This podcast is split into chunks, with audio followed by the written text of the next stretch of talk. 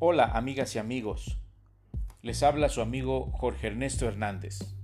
Hoy, 4 de marzo del 2021, con el ánimo de informar, haremos referencia al Día Internacional del Combate a la Obesidad.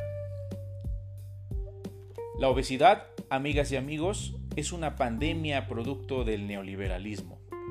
Recordemos que en el neoliberalismo México tuvo modificaciones nefastas en lo social, lo económico, lo político y lo ambiental.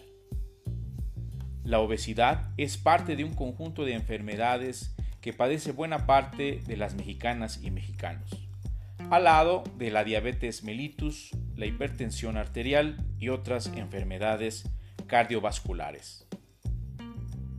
Entre sus causas se encuentran la disminución del poder adquisitivo de las mexicanas y mexicanos para adquirir alimentos nutritivos.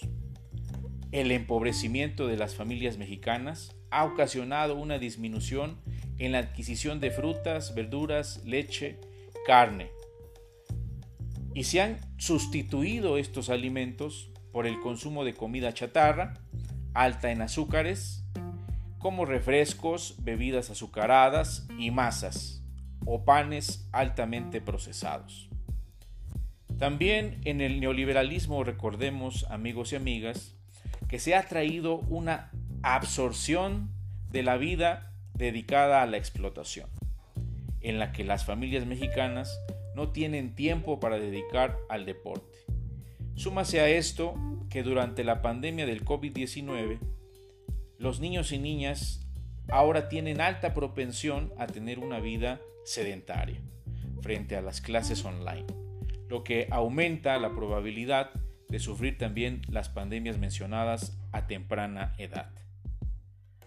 Hoy, en el Día Internacional del Combate a la Obesidad, amigas y amigos, es importante impulsar una educación nutricional en la familia, en los núcleos económicos, las organizaciones sociales y en las escuelas, tanto de manera presencial como en línea.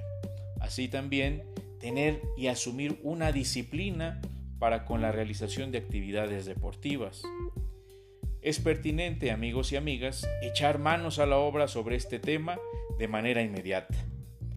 Debemos ubicar el presente como una época lamentable de pandemias, que han sido originadas por este sistema económico y que como tal debemos tomar cartas en el asunto para aumentar nuestra resiliencia y decidir qué tipo de alimentos se deben producir y comercializar, así como pensar, reflexionar y decidir